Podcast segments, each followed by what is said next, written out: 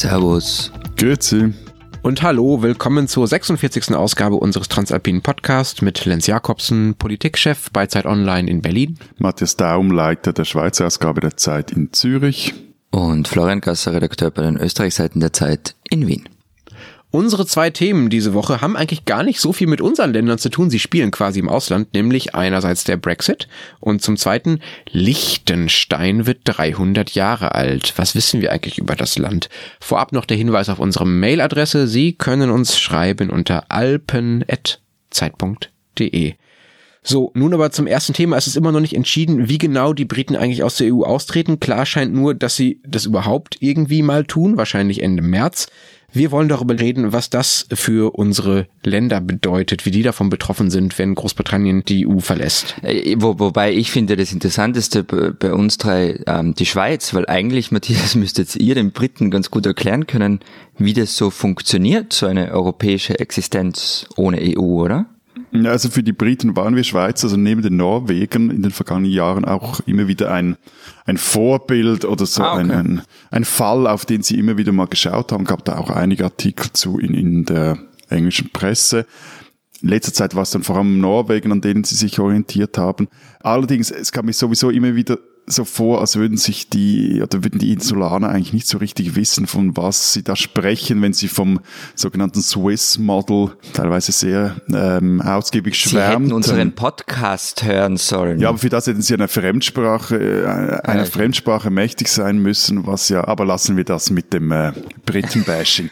nee, und, und aus zwei Gründen wurde das teilweise etwas äh, unvollständig rezipiert in England, wobei nicht immer. Es gab dann auch Stimmen, die gesagt haben, hey, schaut mal richtig hin und was, für, was würde das jetzt für, für UK bedeuten? Es gibt zwei große Gründe, was hat schon ein Unterschied ist. Also einerseits der Bilater die bilateralen Verträge, mit denen die Schweiz mit der EU verbunden ist, die würde die EU heute in dieser Form vermutlich keinem Land mehr zugestehen. Und, und zwar wieso? Weil die EU und einige Jahre lang auch die Schweiz damals dachten, als diese Verträge abgeschlossen wurden, das sei quasi eine Art von Vorstufe zu einem EU-Beitritt. Und bei den Engländern geht es, bei, bei den Briten geht es jetzt ja darum, dass sie gar eben nicht mehr in der EU sein wollen. So, das ist ein. Und das zweite ist natürlich, die Schweiz ist, ist ein Kleinstaat, äh, wirtschaftlich potent, aber trotzdem politisch ein Kleinstaat. Und Großbritannien sieht sich ähm, noch immer als Macht, Großmacht, Weltmacht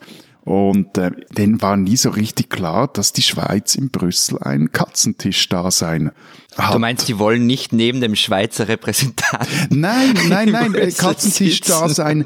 Das, das, meint halt wirklich, dass die, die Schweiz kann in, in Brüssel teilweise mitdiskutieren bei in gewissen Fragen, also zum Beispiel so in Schengen-Ausschüssen oder so. Aber wenn es dann hart auf hart geht, geht oder wenn es dann darum geht, wirklich was zu entscheiden, dann hat die Schweiz einfach nichts zu sagen, sondern hat sich dann dem anzupassen. Okay, jetzt hast du ein Argument genannt, warum es die Schweiz äh, in der EU gar nicht so leicht hat und gar nicht so viel Macht hat, nämlich das Katzentisch-Dasein und das andere Argument, dass sie eigentlich doch ganz gute Verträge haben. Also ein Pro-, ein Kontra-Argument sozusagen für den Status der Schweiz in der EU. Was glaubst du denn, wie werden die Briten am Ende abschneiden? Werden die es besser oder schlechter haben im Verhältnis zur EU, als die Schweiz es jetzt hat? also so wie, also Stand jetzt hat es die Schweiz besser, weil wir haben funktionierende Verträge mit der EU. Auch wenn das mit diesem neuen Rahmenabkommen jetzt hart, das äh, die EU und die Schweiz, oder vor allem die EU abschließen will. Und auch wenn die EU droht, wenn das Rahmenabkommen nicht kommt, wir haben darüber auch schon in unserer Sendung diskutiert, dann äh, würde sie die laufenden Verträge nicht mehr erneuern, was langfristig dazu führen wird, dass aus dem bilateralen Leeres Recht wird. Aber, aber Matthias, das sind doch ähm, ähm, zwei Dinge, oder? Also auf der einen Seite dieses, dieses Vertragswerk, das die EU und die Schweiz miteinander verbindet, das ist über viele Jahre entstanden und du hast selber gesagt, das wird die EU auch niemand anderen mehr geben. Wir haben ja schon mal drüber geredet, über, einen hypothetischen Exit, ähm, wenn Österreich einen Deal wie die Schweiz kriegen würde, was de facto nicht passieren würde. Und das andere ist aber, dass euer Verhältnis zur EU irgendwie immer so, so ein bisschen wackelig ist, oder? Ja, also was ja, wackelig heißt halt, dass es halt nicht, äh, das ist halt immer so. Wenn, wenn du verheiratet bist, dann ist sehr viel geklärt und da musst du auch lange Zeit, zumindest bis du mal richtig Krach hast und dich scheiden lassen willst, eigentlich nicht mehr drüber diskutieren. Wenn und du halt ihr habt eine eingetragene Partnerschaft. Oder Casual Dating? Oder nein, nein, nein, nein, nein, nein, wir haben nicht mal eine eingetragene Partnerschaft, sondern wir haben so den Weg gewählt, in dem du Anwälten sehr viel Geld zahlst, in dem du jede Kleinigkeit halt individuell ähm, regelst und da bleibt bleiben halt gewisse Lücken immer offen und gewisse Dinge lassen sich halt nur in einer Ehe regeln und nicht sonst. Und von dem her bis zu einem gewissen Grad wackelig, aber äh, mehr oder weniger stabil. Stand jetzt. Nur eben jetzt ist halt auch für die Schweiz eine neue Situation wegen dieser Diskussion über das Rahmenabkommen und da ist jetzt für die Schweiz die interessanteste Frage eigentlich, wie enge Handelsbeziehungen erhalten die Briten ohne Personenfreizügigkeit? Das ist mhm. so der, der, der, die springende Frage, die jetzt auch hier in der Schweiz recht viele interessiert. Und dann würden die Schweizer auch versuchen nachzuverhandeln, wenn sie bei den Briten was sehen, was sie auch haben wollen, was sie irgendwie als unfair empfinden? Also Stand jetzt ist es so, es liegt, dieses Rahmenabkommen liegt auf dem Tisch. Das äh, ist jetzt auch mal übersetzt, glaube ich, ist jetzt sogar mal übersetzt worden, lag vorher nur in, in einer französischen Version vor. Ähm, und Stand jetzt ist so, dass die EU das den Schweizern dasselbe sagt wie den Briten. Äh, der Kollege Gasser wird sagen, geht scheißen. Also ihr könnt nicht mehr mit uns äh, diskutieren, das ist das Abkommen, das haben wir jetzt so untereinander beschlossen. Also untereinander meint äh, Ich würde das EU, natürlich nie so yeah, sagen. Die, die EU und die Schweizer Vertreter und that's it. Also ihr müsst jetzt mit dem zurande kommen. Es ist aber eine ähnliche Situation wie jetzt wie mit den Briten, dass natürlich beide Seiten ein Interesse haben, dass da was zustande kommt. Der Brexit wird ja nicht nur für Großbritannien Konsequenzen haben, sondern auch äh, für unsere Länder ganz direkt, abgesehen davon, dass äh, die Schweiz sehr genau darauf guckt, was da äh, zwischen London und Brüssel verhandelt wird, weil sie selber gerade auch verhandelt. Es gibt ja auch Konsequenzen, die Österreich und die Schweiz und Deutschland direkt betreffen vom Brexit. Aber Matthias, dadurch, dass ihr nicht in der EU seid, dürfte das bei euch ja eigentlich nicht so eine große Rolle spielen, wie zum Beispiel in Österreich, die ja EU-Mitglied sind, oder? Nein, eigentlich nicht unbedingt, weil äh, die Beziehungen zu Großbritannien, die laufen heute vor allem über die EU. Und deshalb braucht auch auch die Schweiz ein neues Vertragswerk mit den Briten. Das hiesige Außenministerium spricht so von einer sogenannten Mind the Gap Strategy, die sie etabliert habe. Und ähm, die hat sie zwar recht kurz schon nach dem Brexit-Referendum aufgesetzt. Ist aber natürlich immer sehr viel Kaffeesatzleserei dabei, was jetzt da passiert. Aber es gibt jetzt zum Beispiel ein neues äh, erstes Abkommen für den Luftverkehr. Das wurde Mitte Dezember unterzeichnet, damit die fast 60.000 Flüge, die jährlich von der Schweiz äh, nach Großbritannien gehen, ähm, auch immer noch landen und starten können. Gibt also nur noch mehr Flüge aus der Schweiz nach Deutschland.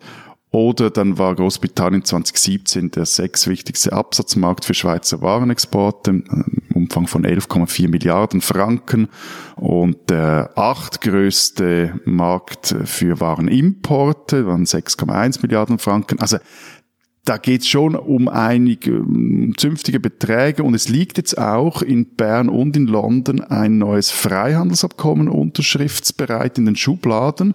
Und wenn es also am 29. März zum harten Brexit kommen sollte, sollte so äh, die Idee der Handel zwischen der Schweiz und UK nicht zusammenbrechen. Und es gibt ein anderes Abkommen, das auch eigentlich fertig verhandelt ist.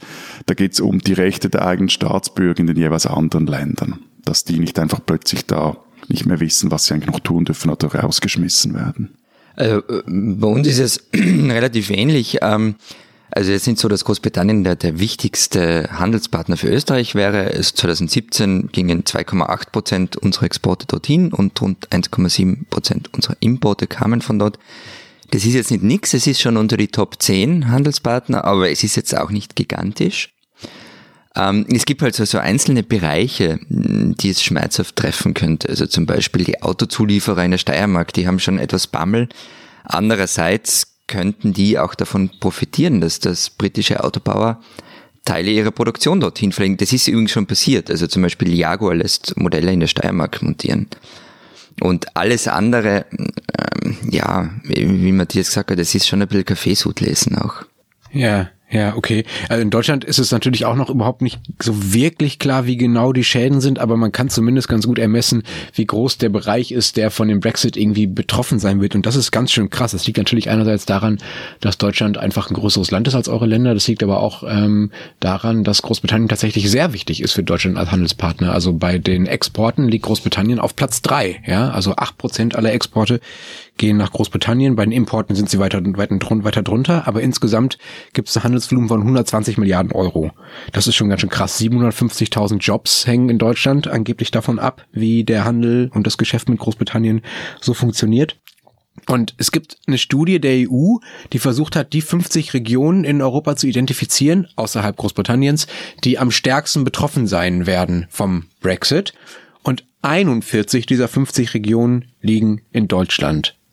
Da ist vor allen Dingen noch ein bisschen, ja, das ist ganz schön krass. Es liegt daran, dass Deutschland halt industriell so stark ist und die Industrie äh, am stärksten vom Brexit betroffen wäre. Wahrscheinlich also die Welche Region Regionen sind das?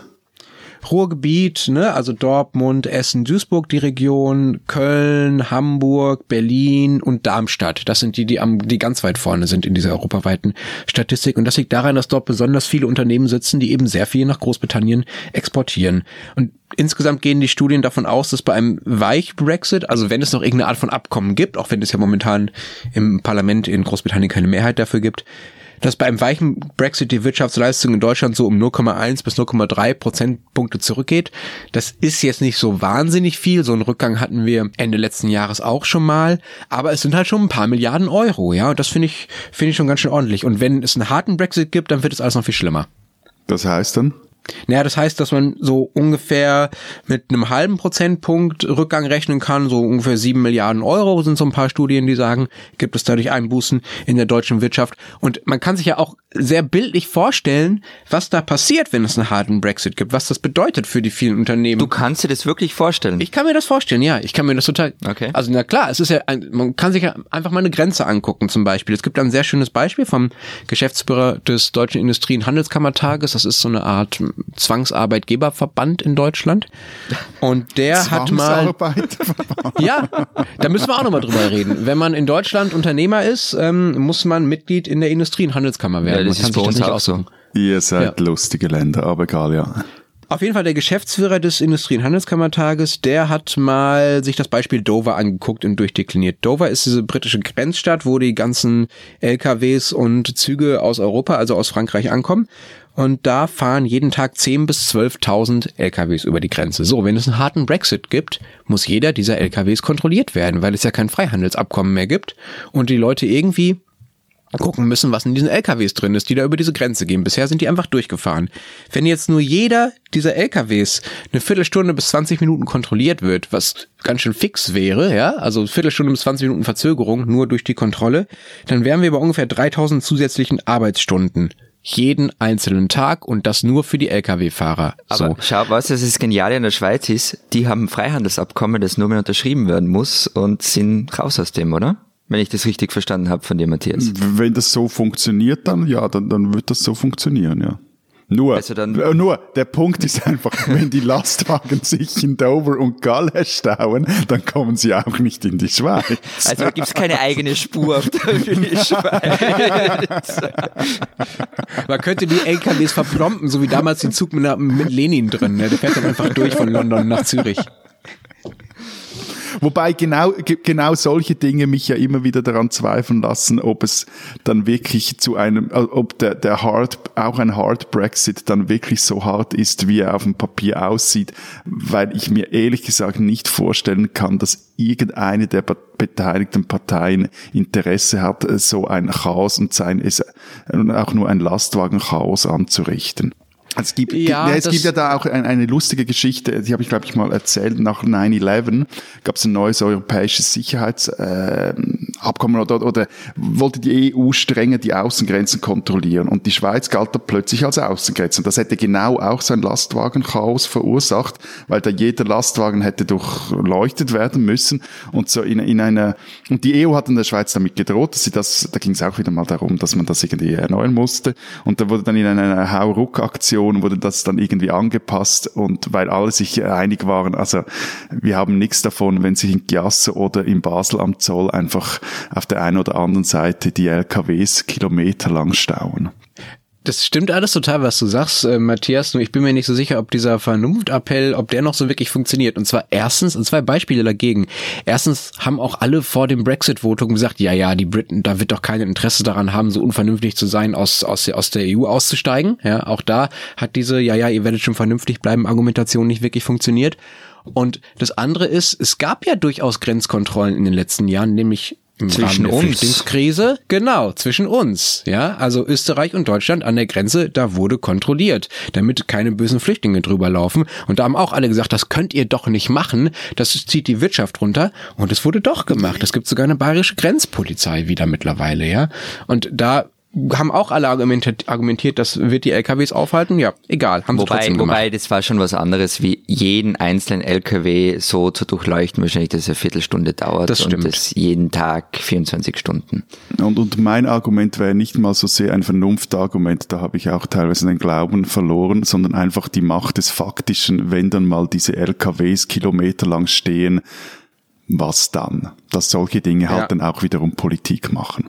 Ja, ich bin sehr gespannt, was passiert, wenn man Bilder von LKW-Schlangen an europäischen Außengrenzen plötzlich sieht, ob das mehr bewirkt als die ähm, Bilder von Flüchtlingsbooten auf dem Mittelmeer. Na, mal schauen.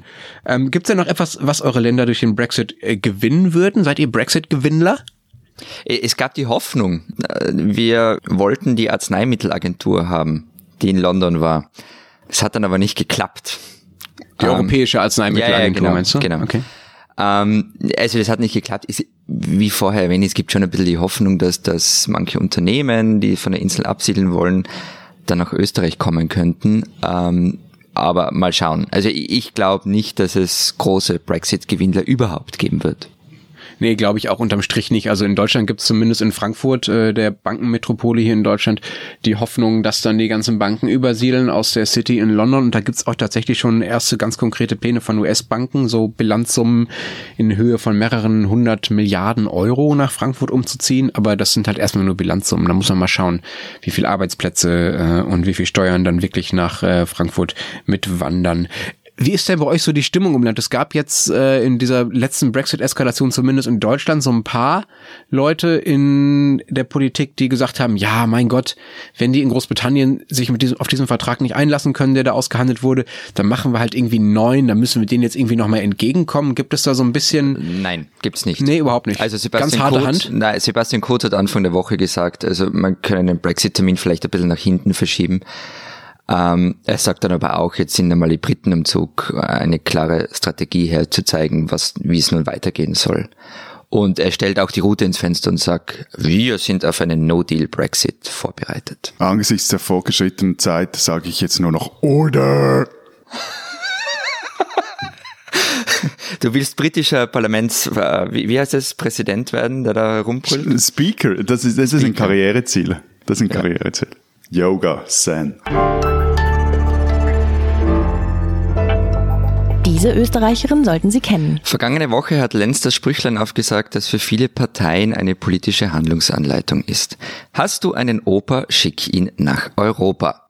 Nun, wenn man sich die österreichischen Spitzenkandidaten für die EU-Wahl ansieht, dann ist der Satz bittere Realität. Altgediente Parteikader, Männer um die 50 oder darüber. Mit einer Ausnahme, Claudia Gamon. Die 30-Jährige sitzt für die liberalen Neos im Nationalrat und kandidiert nun für das EU-Parlament. Man muss sie natürlich nicht wählen, man kann ihren fast schon radikalen Wirtschaftsliberalismus ablehnen und es gibt auch sonst genug an ihrer Politik, das sich kritisieren lässt. Aber, dass sie auch jetzt mit einem fast kompromisslosen Bekenntnis zur europäischen Integration in den Ring steigt, das kann man ruhig mal einfach nur anerkennen. Claudia Gamon, eine Österreicherin, die man kennen muss.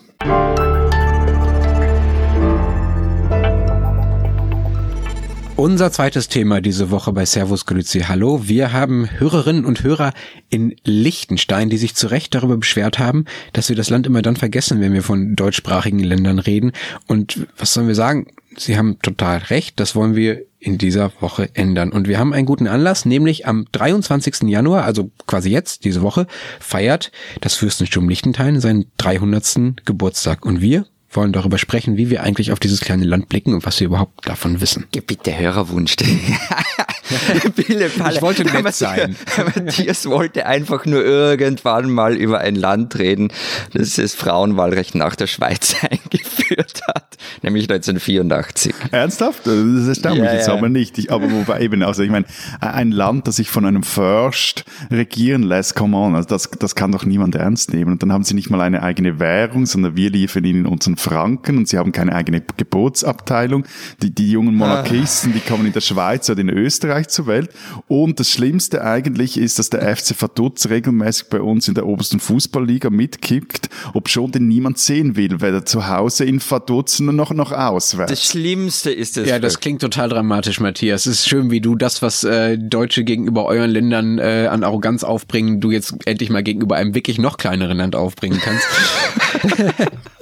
Der Matthias wird zum Deutschen gerade, ja, ja. ja, schön, dass du auch mal der Größere bist, Matthias.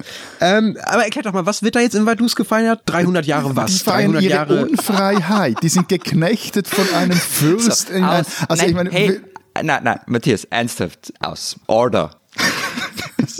oder Nein, ich habe ja zur Vorbereitung im Gegensatz zu euch äh, wirklich was gemacht und habe mit einem äh, alten Studienfreund telefoniert, einem Liechtensteiner, ähm, der seit einigen Jahren nun beim Liechtenstein-Institut arbeitet, so ein Think Tank. wieso wundert es mich nicht, dass der Österreicher äh, wieder mit einem anderen Monarchisten verbandelt ist? Aber wurscht, So. ich höre dir jetzt mal zu. Und, und, nein, und was er zu mir gesagt hat, also wir haben relativ lang gesprochen und er hat zu mir gesagt, hey, wir sind ein echter Staat, nehmt uns als Staat auch ernst. Also ja, wir sind ein Fürstentum, aber am Ende des Tages sind wir einfach ein kleiner, aber ein normaler Staat.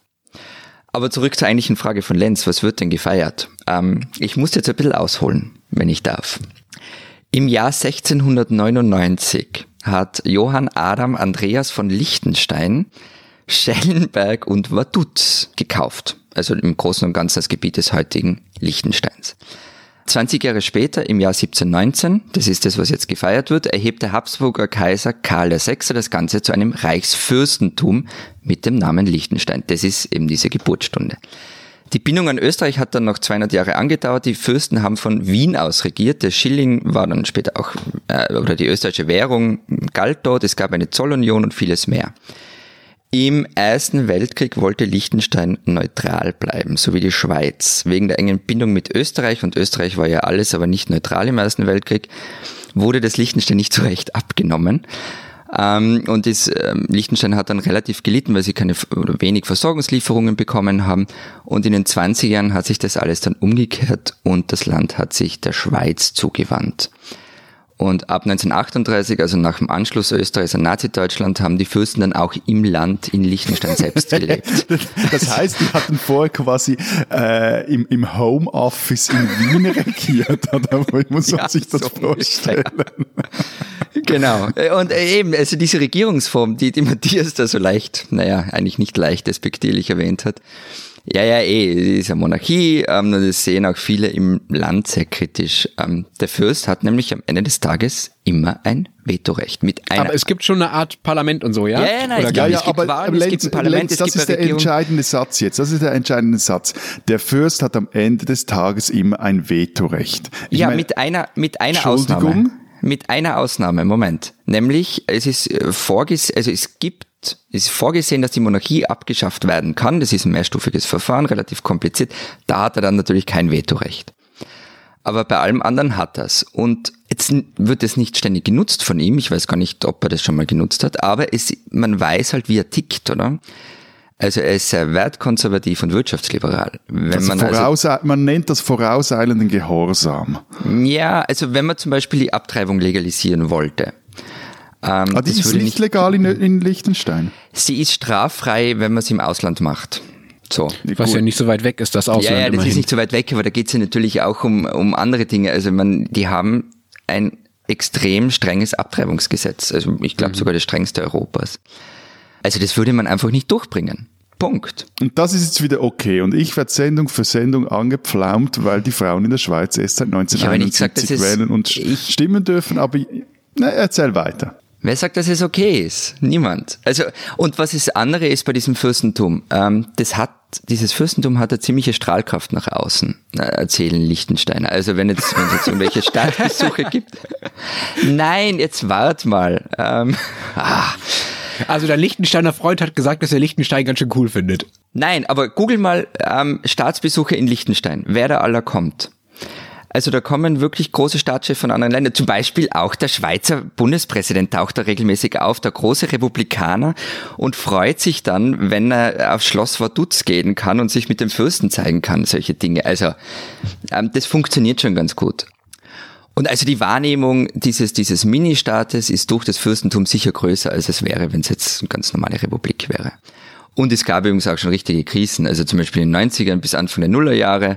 Da hat der Fürst einmal wirklich damit gedroht, Liechtenstein zu verlassen und nach Wien wieder zu ziehen, wenn bei einem Verfassungsreferendum nicht so abgestimmt werde, wie er das gerne hätte. Da gibt es übrigens ein gutes Buch dazu, zu der Geschichte Katzengold heißt es von Stefan Sprenger. Und das andere ist, weil du vorher gefragt hast mit Regierung und Parlament, ja, das gibt's alles. Und der Fürst spielt jetzt in der Tagespolitik auch nicht so eine große Rolle. Es gibt ein Parlament, es gibt Oppositionsparteien, die stärker werden, es gibt eine Zivilgesellschaft, es gibt ein kulturelles Leben. Das Land ist übrigens im Gegensatz zur Schweiz Mitglied im EWR. Ähm, es ist keine Insel und es gibt sogar eine Wirtschaft oder sogar es gibt auch eine Wirtschaft abseits von irgendwelchen Stiftungskonstruktionen. Hilt die ähm, Bohrmaschinen. Hilt die Bohrmaschinen, genau, zum Beispiel. Ähm, Sorowski hat, glaube ich, auch ein Werk dort. Und das Land ist vermutlich das einzige Land der Welt, das mehr Arbeitsplätze als Einwohner hat. aber, aber wer arbeitet denn dort? Denn die, die lassen ja kaum einen rein. Also ist, äh, Österreicher arbeiten viele dort ähm, und sie lassen dich schon rein, aber du musst halt am Abend wieder raus. weil also weil niederlassen dürfen sich pro Jahr 72 Menschen aus EWR-Ländern. Ähm, die Hälfte dieser Aufenthaltsbewilligungen wird äh, verlost, also so wie im Grunde so wie die Green Card in den USA.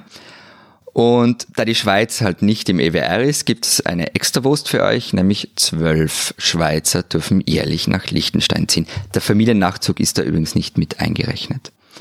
Ah ja, und noch was wegen der Schweiz. Ähm, seit 1868 hat Liechtenstein kein Militär. Null. Gar nichts. Und irgendwie, wenn ich das so verstanden habe, läuft es am Ende darauf hinaus, dass die Schweiz im Ernstfall hilft. Nein, würden wir nicht. Würden yeah, wir nicht. Sicher. Ja, habe ich extra nachgelesen in einer Studie des von dir zitierten Liechtenstein-Instituts. Die haben sich nämlich da des äh, Langen und Breiten, nee, das ist wirklich eine, das ist eigentlich eine wirklich interessante Studie, haben sie sich darüber Gedanken gemacht, wie das eigentlich mit der Sicherheitspolitik in Liechtenstein so steht. Und eben weil halt immer wieder viele denken, ja, wenn es dann hart auf hart geht, dann kommt die Schweizer Armee und versucht wird, hofft, die Liechtenstein zu verteidigen. Aber auf jeden Fall steht in dieser Studie drin, Zitat, allerdings würde die Schweiz in einem konkreten Konfliktfall nicht als militärische Schutzmacht Liechtensteins agieren. Warte, vielmehr erstreckt sich die integrale Neutralität der Schweiz und die daraus abgeleitete Maxime, in einem Kriegsfall alle Staaten gleich zu behandeln, auch auf Liechtenstein. Zitat Ende. So, äh, stimmt, diesen, ähm, ähm, ich glaube, der heißt irgendwie Nicht-Verteidigungsbeschluss, ähm, den gibt's.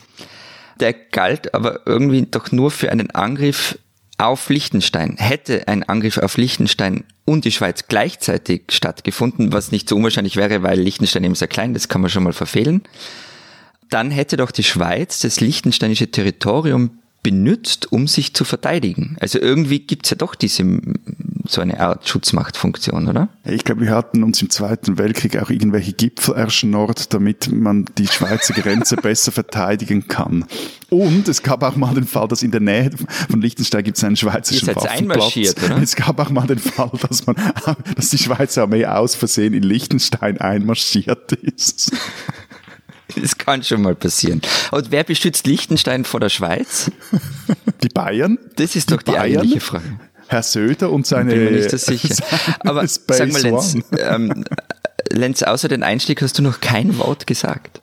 Ja, äh, ich habe auch nicht so viel zu sagen, ehrlich gesagt. Es ist mir echt total peinlich, aber wisst ihr was, ich weiß wirklich überhaupt nichts über Liechtenstein. Ich musste gerade sogar nachgucken, wo das überhaupt liegt. Ja, Gäh. das ist echt, echt, ähm, ist mir echt sehr unangenehm. Bist du da noch ähm, nie durchgefahren oder so?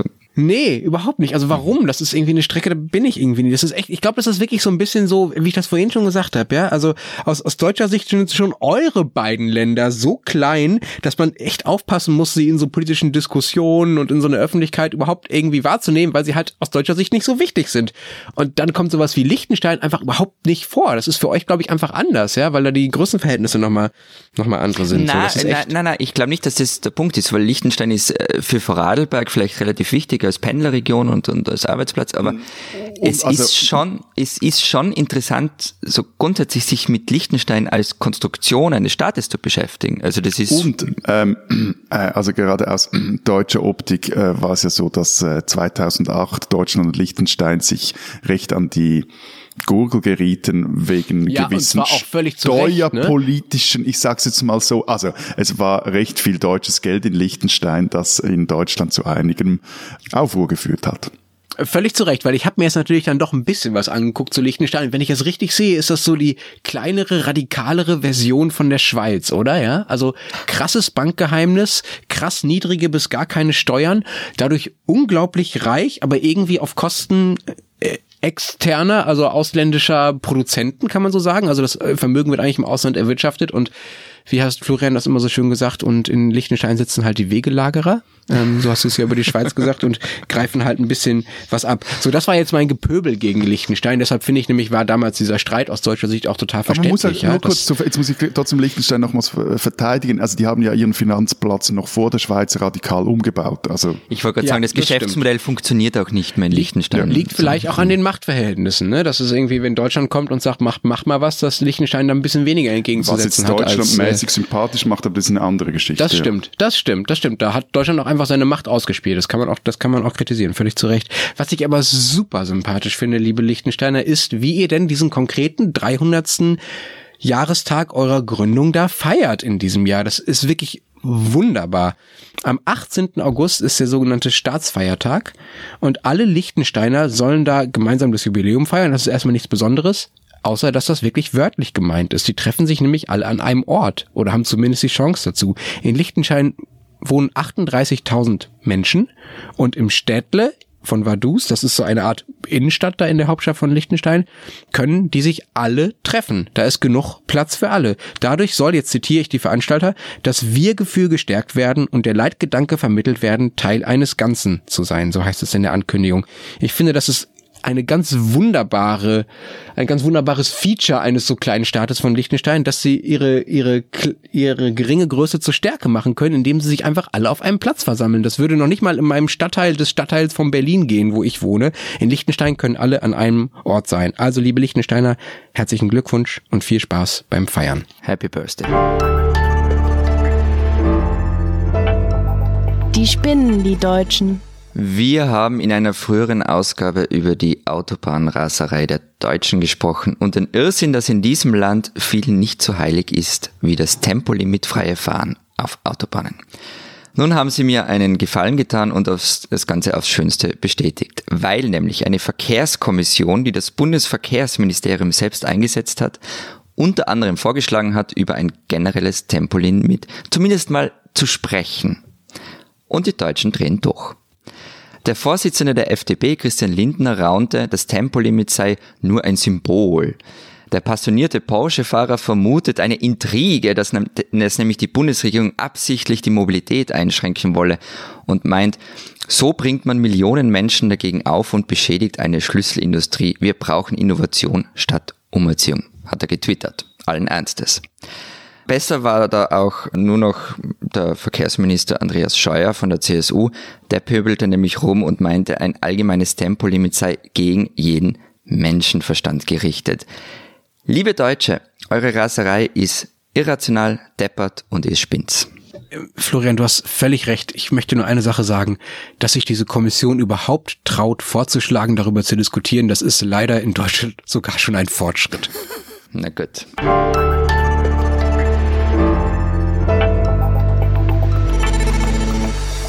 Das war's diese Woche mit der 46. Ausgabe unseres Transalpinen Podcasts. Wenn Sie mehr erfahren wollen über die Schweiz und Österreich, dann lesen Sie die Zeitausgaben aus Zürich oder Wien, digital oder online. Diese Woche haben wir unter anderem ein Spaziergang-Interview mit Hans Weiß, dem Doyen des Schweizer Landschaftsschutzes im Blatt. Und bei uns beschäftigt sich Judith E. Innerhofer in einem eindrücklichen Text mit den Frauenmorden, über die das ganze Land derzeit spricht. Und wenn Sie wissen wollen, was in Deutschland los ist, lesen Sie einfach weiter die Zeit und Zeit Online. Bis dahin, bis nächste Woche sagen wir.